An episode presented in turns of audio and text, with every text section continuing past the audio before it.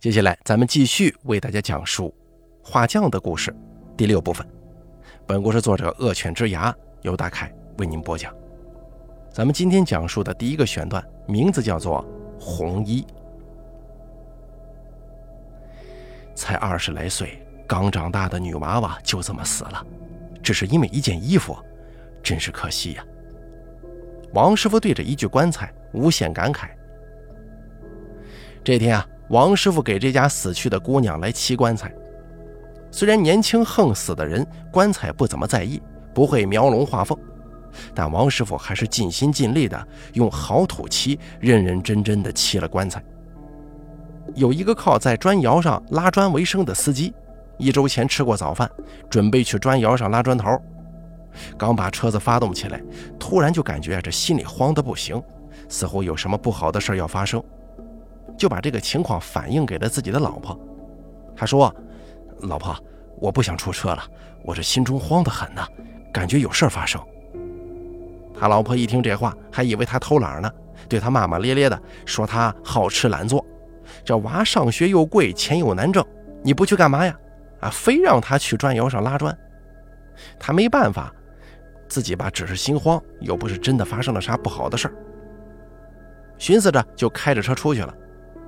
可是这一路上越开越不对劲儿，总感觉慌乱的很，这心中啊就像是有猫在挠，弄得他胆战心惊的。当他把车开到镇街道的时候，已经是满身大汗了，心想算了吧，今天太邪性，不敢开了，就在前面的饭馆吃个饭，等好了再说。他把车子熄了火，进了自己常去的饭馆，因为跟老板很熟悉，老板就问他怎么这个点来吃饭呢？才九点。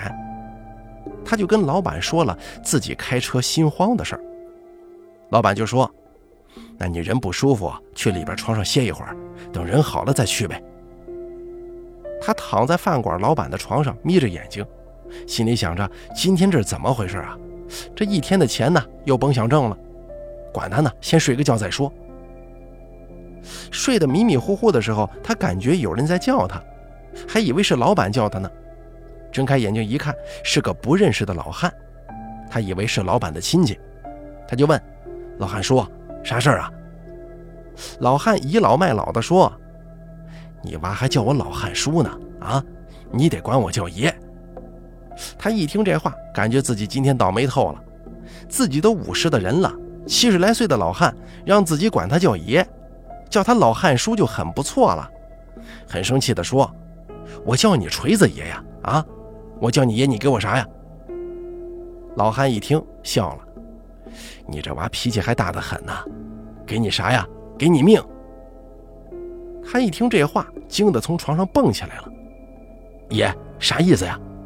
你看他改口改的倒挺快的。老汉乐呵呵的说：“知道怕了啊？你这小娃娃家不要脾气这么大。”哎哎哎，爷您坐，您说到底咋回事啊？他知道自己今天遇上怪事了，心想：说不定这老汉呢是高人，叫爷就叫爷吧，又不损失啥。老汉就问他：“你爷是不是那个叫某某的人呢？”他很奇怪的就问：“哎，对呀，怎么着啊？您认识我爷吗？”我认识你爷的时候，你爷还不到二十，这都多少年过去了。老人的声音有些惆怅：“这么早啊？哟，那恐怕您得有一百。”哎，难道您是？他反应过来了，这老汉不像百岁老人，他吓坏了，想喊却喊不出来。而这会儿啊，老汉的声音似乎都飘起来了。没错，我比你爷死的还早呢。一听这个，紧张极了，张着嘴话都说不出了，眼睛瞪得大大的，十分惊恐地盯着老汉。老汉的眼神似乎回到了过去。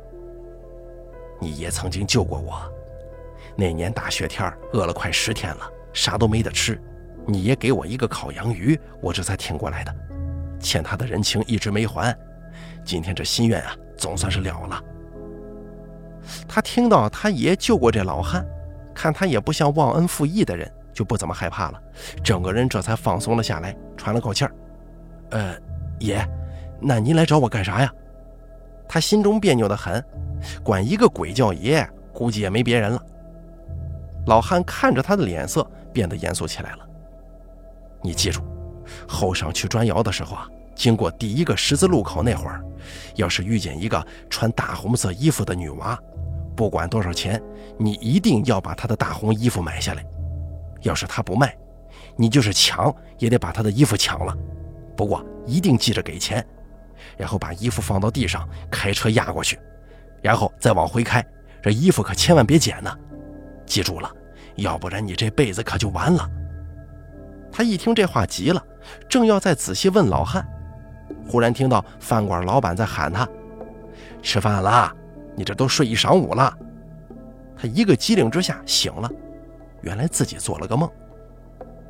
可是回想起做的这个梦，就跟真的似的。那老汉的样子，他记得是清清楚楚，自己从来也没有做过类似的梦。更不存在什么啊日有所思夜有所梦。他觉得很奇怪，不过奇怪归奇怪，因为他常年跑车，虽然没遇见过怪事儿，但是也听说了不少。他知道这种事儿宁可信其有，不可信其无。去十字路口看看再说。吃了饭，等到一点多，他就小心翼翼地开着车向砖窑走了。一个姑娘满脸笑容。又有一些害羞的对他妈说：“妈，那我出去了。”他妈妈从厨房出来，手里还拿着碗和抹布，一边走一边说：“啊，人家娃差不多就行了，你都这么大了，别整天挑三拣四的啊。”原来这个女孩是要去相亲啊，因为她长得挺好看，眼光挺高，不是嫌这小伙没手艺，就是嫌那个小伙长得难看。总之呢，就是挑挑拣拣的，相了不下十来个。一个都没看上，把他妈气的是哭笑不得。我知道了，妈，就你唠叨的很。我自己的事儿，我清楚该怎么做。我肯定给你找个好女婿。那姑娘掩饰不住脸上的喜悦，因为今天要见的这个小伙子是她同学介绍的，听说长得好，竟然还有个车呀。虽说这车是个面包车，不过九十年代的时候，在农村有这个都算很不错的了。所以他心中充满了希望。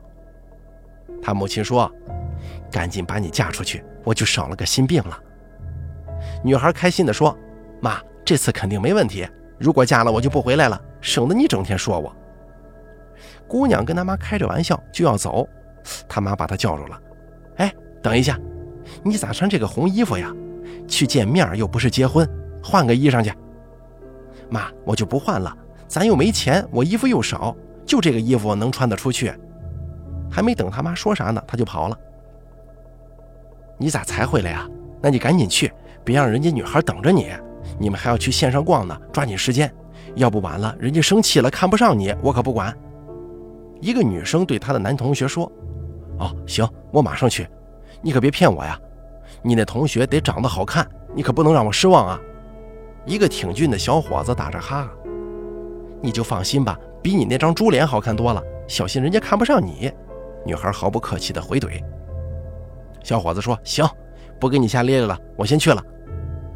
你记住了，一定得正经点别把人家女孩吓到。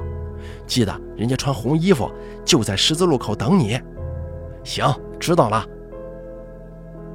咱们再把话说到拉砖的司机这边，他呀一路上都很紧张，终于到了十字路口。他瞪着大眼睛，看看有没有穿红色衣服的女孩啊。果不其然，就在路边有个女娃在东张西望的，似乎要到公路对面去。他赶紧下车跑了过去，说：“呃，姑娘，你这衣服真好看，能不能把这衣服卖给叔啊？”姑娘还以为遇上流氓了，就说：“你有病啊！我的衣服为啥要卖给你啊？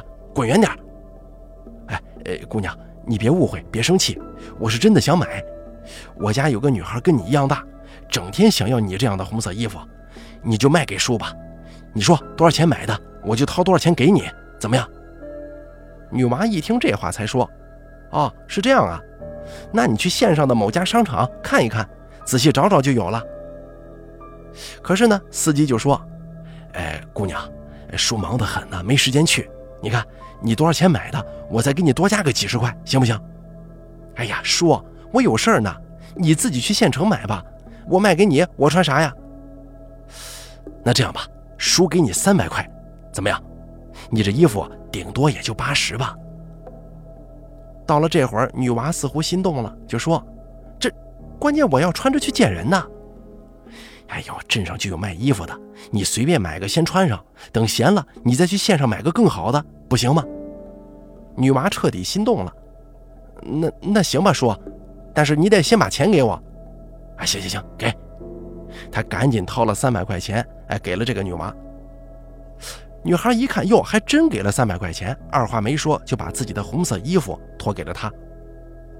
他拿着那个衣服走到车跟前，放到地上，开着车从衣服上压了过去，头也没回的走了。这一幕全让这女孩给看到了。她一看，哎，这货是不是有病啊？花了大价钱买了自己的衣服，又放到车底下压，肯定是个神经病。他觉得挺可惜的，就跑过去捡自己的衣服。那个小伙子开着车到了十字路口，左顾右盼的找那个穿红色衣服的女孩，正看着呢，突然觉得自己的车身一震，车头发出“砰”的一声，紧接着又是一声惨叫。他慌了，意识到自己撞人了，赶紧刹车。女孩跑去捡衣服，刚把衣服拍干净，准备穿上，一回头被车撞上了。她是什么也不知道。撞他的人送他去了医院，不过这姑娘啊，在医院昏迷了几天就死了。到死她也不知道撞死她的人就是那个要跟她见面的小伙子。王师傅在说这个故事的时候还讲了，如果他不捡那个衣服，会不会不用死呢？如果不死的话。他今后的命运会是怎样呢？也许这一切啊，都是注定好的吧。再给大家说下一个故事：席子。王屯有个姓王的人，有六十来岁了。一天去镇上赶集，在街上遇见一个卖席子的。他看见那个人的席子做的很大，也很漂亮，用手一摸又滑又凉，价格也不贵。心想马上就夏天了，家里的席子已经破了。买个新的，晚上乘凉用，就给他买下来了。回家的路上碰见了自己村里的人，那人看他肩膀上扛了张席子，就跟他开玩笑：“老王啊，咋买这么大个席子？是不是等你死了，用这玩意儿把你卷上啊？”老王当时就气了：“是不是不想活了？”那人一看老王变了脸，赶紧回道：“嗨，老王开个玩笑，别生气呀。”老王又骂：“你跟我开什么玩笑啊？”有毛病！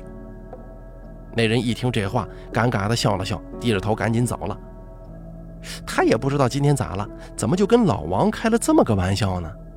要知道，他平常是完全不跟老王开这种玩笑的，因为老王这个人脾气很暴躁，动不动就挥拳头，而且这个玩笑还是老王最忌讳的。十多年前的时候，有一个经常来这个村子的外县货郎。货郎啊，也不知道跟谁学了几天看手相，有时候货卖得快了，高兴了就给人看手相。有一回刚来没半天，货就卖完了，他高兴的给村里的妇女们看手相，正吹得唾沫星子满天飞，老王过来了，说：“来给我看看吧。”这个人也是倒霉，他要是知道老王脾气暴躁，肯定不敢说那番话。他当时给老王看了半天，就说：“你命不好啊。”死了拿席子卷。老王一听这话就怒了，因为这句话在我们那儿是骂人的话，而且很恶毒。老王二话不说，抡起拳头对着货郎的脸就是一顿猛锤。村中的街坊邻居都在围观，但明白真相的群众知道老王这个人的性格不好，也不敢拦他呀。有几次跟村里人打架，跟前的人去拦，结果呢，老王就不打那个跟他打架的人了，直接揍这个劝架的。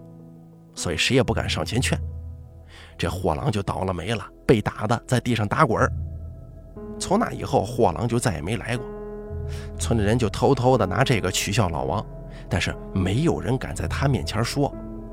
时间久了，老王也知道村里人爱拿这个取笑他，所以很是忌讳。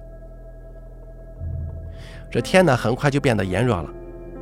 某一天晚饭后，老王热得不行，就把那天买的席子铺到自家院子的大树底下乘凉，穿了条大短裤躺到席子上，一躺下就感觉这席子凉飕飕的，睡了好长时间，席子还是凉凉的，不像别的席子，刚睡的时候挺凉快，时间稍微长点就不行了。老王躺在席子上，那叫一个舒服呀，心想这席子买的真值。从那以后，老王晚饭吃完，只要不下雨，就把席子铺在院子里乘凉，有时候啊，就直接在院子里睡一晚上。六月底的一天早上，老王的媳妇儿打开门，发现老王把席子紧紧地裹在身上，就露了个脑袋在外头，就叫他：“老王啊，老王！”可是他没反应。走到近前一看，老王已经翻着白眼死了，吓得老王媳妇儿一屁股坐到地上，大声喊了起来。家里人一听就赶紧往外跑，手忙脚乱的把老王连席子抬到床上。可是诡异的事情发生了，老王身上的席子怎么都揭不下来，就像是长到了他身上一样，用尽所有办法都弄不掉。心想。这该不是见鬼了吧？哪有这么邪门的事情啊？就去叫顶神的来看看，这到底咋回事？顶神的来了之后一看，就说：“这是谁报仇呢？明显用的是邪法呀，并且这种邪法很恶毒，想让死者永远不能超生。而这个席子也是接不下来了，最后只能让木匠打个大棺材，连同席子放进去埋了。”村里有个人说。老王买席子的那一天，他也去镇上了，也见过那个卖席子给老王的人，长得跟当年的货郎有点像啊。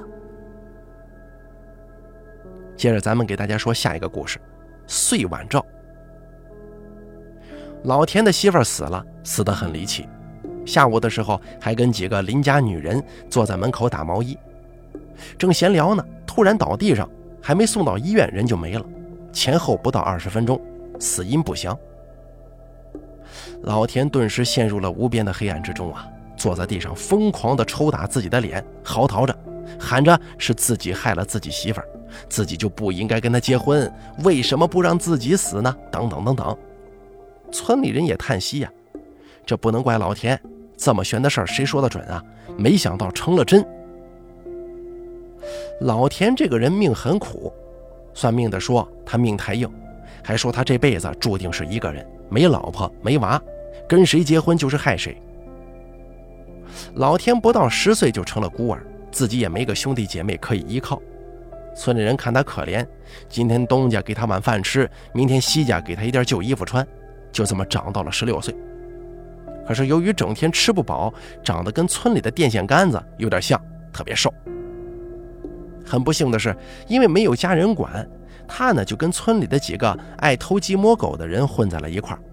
今天跑到哪儿去偷个鸡，明天去到哪里偷条狗，最后发展到偷人家的牛啊！渐渐的，村里人就开始疏远他，不怎么跟他来往了。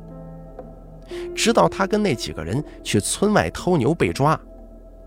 那个年代牛可是极为重要的，这个拉车犁地都少不了。村里人把牛看得比啥都重。那个村里的人把他们打的是差点断了气呀。回来之后生了一场病，半年多都不能下床。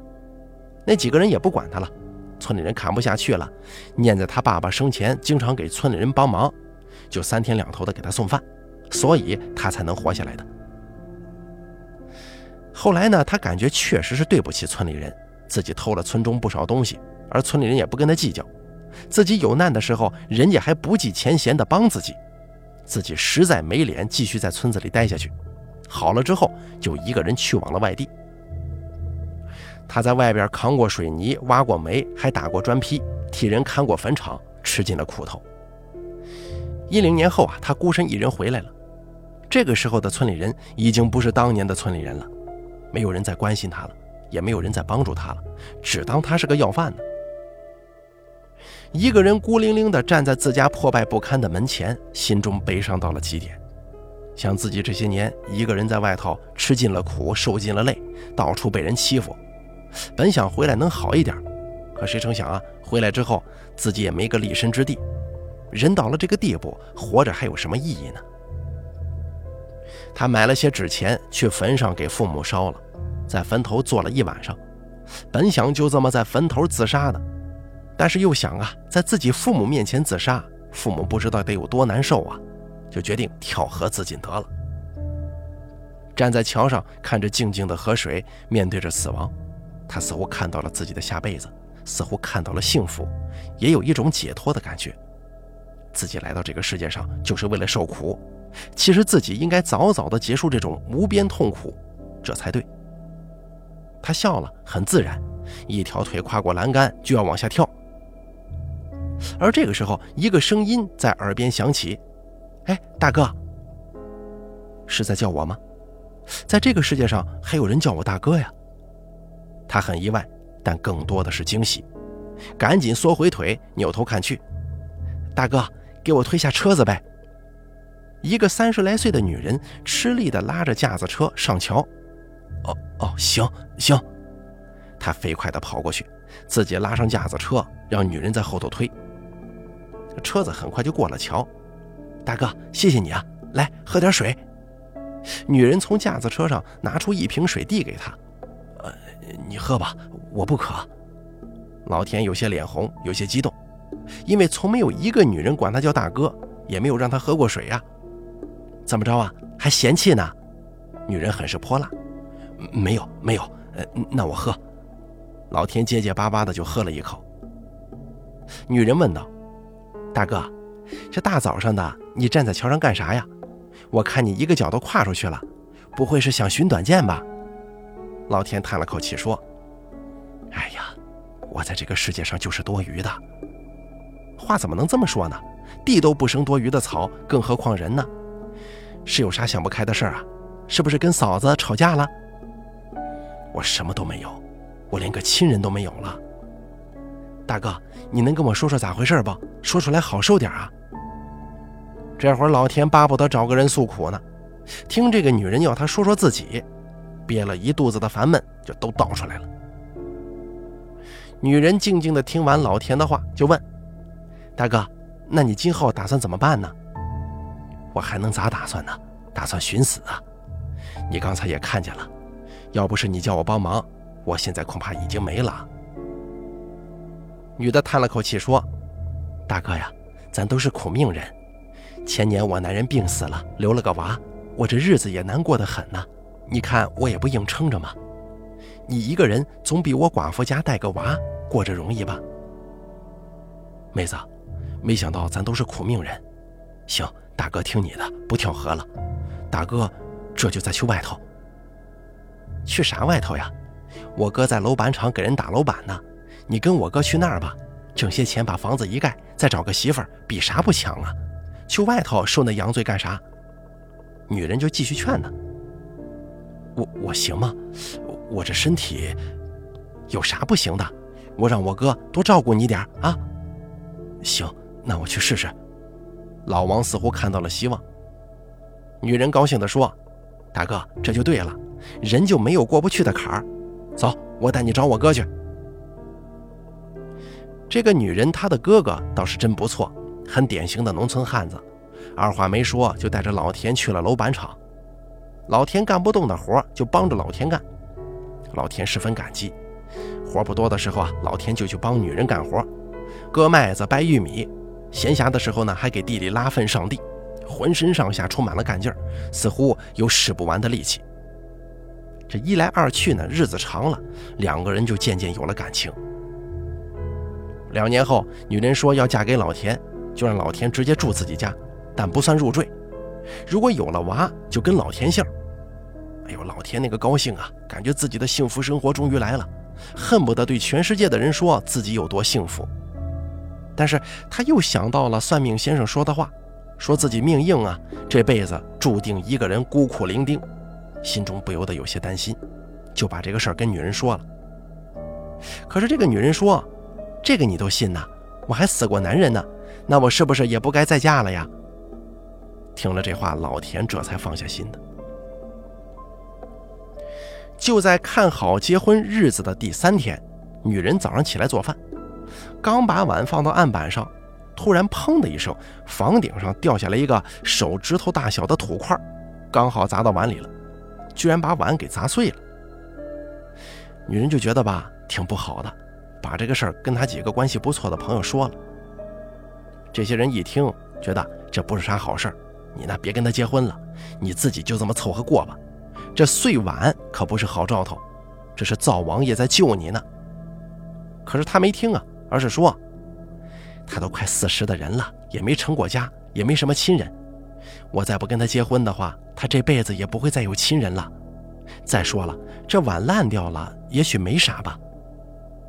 在我们这里有种说法，如果在看好结婚日子的三天内，一切正常的话，没什么怪事发生，就可以结婚。要是发生了什么不正常的事，就不能结。比方说碗莫名其妙的摔了，杯子忽然碎了，人忽然之间有啥事儿了，只要是有不好的事情，再小也得计较。啊，当然了，现在计较的人很少了。如果有这种不好的征兆还结婚的话，要是过了三年没啥事儿，那就是没事儿了，说明两个人命好，能挺过去。老田最终还是跟那个女人结婚了。终于过上了朝思暮想的生活，家也有了，媳妇儿也有了，娃虽然不是亲生的，但至少有人管自己叫爸呀，也不用再四处漂泊了。老田很珍惜这种生活，每天起早贪黑的为这个家努力着，一刻都没停歇。可是这种生活仅有三年，就在第三年发生了故事开头的事儿，老田的媳妇死了。老田终究还是没能逃过自己的宿命。老田买了最好的棺材，让王师傅给棺材漆了最好的漆，画了最好的棺材头子。老田本想一死了之的，但是为了女人留下的孩子，他才没有死。只有这样，他才觉得对得起女人给自己这几年的幸福。后来每个黄昏，桥上都会有一个单薄凄凉的影子，望着静静的河水。寻找着当初在这里遇见的那个女人。好了，咱们本期画讲的故事就说到这儿了，感谢您的收听，敬请期待下集的更新。本故事作者恶犬之牙由大凯为您播讲。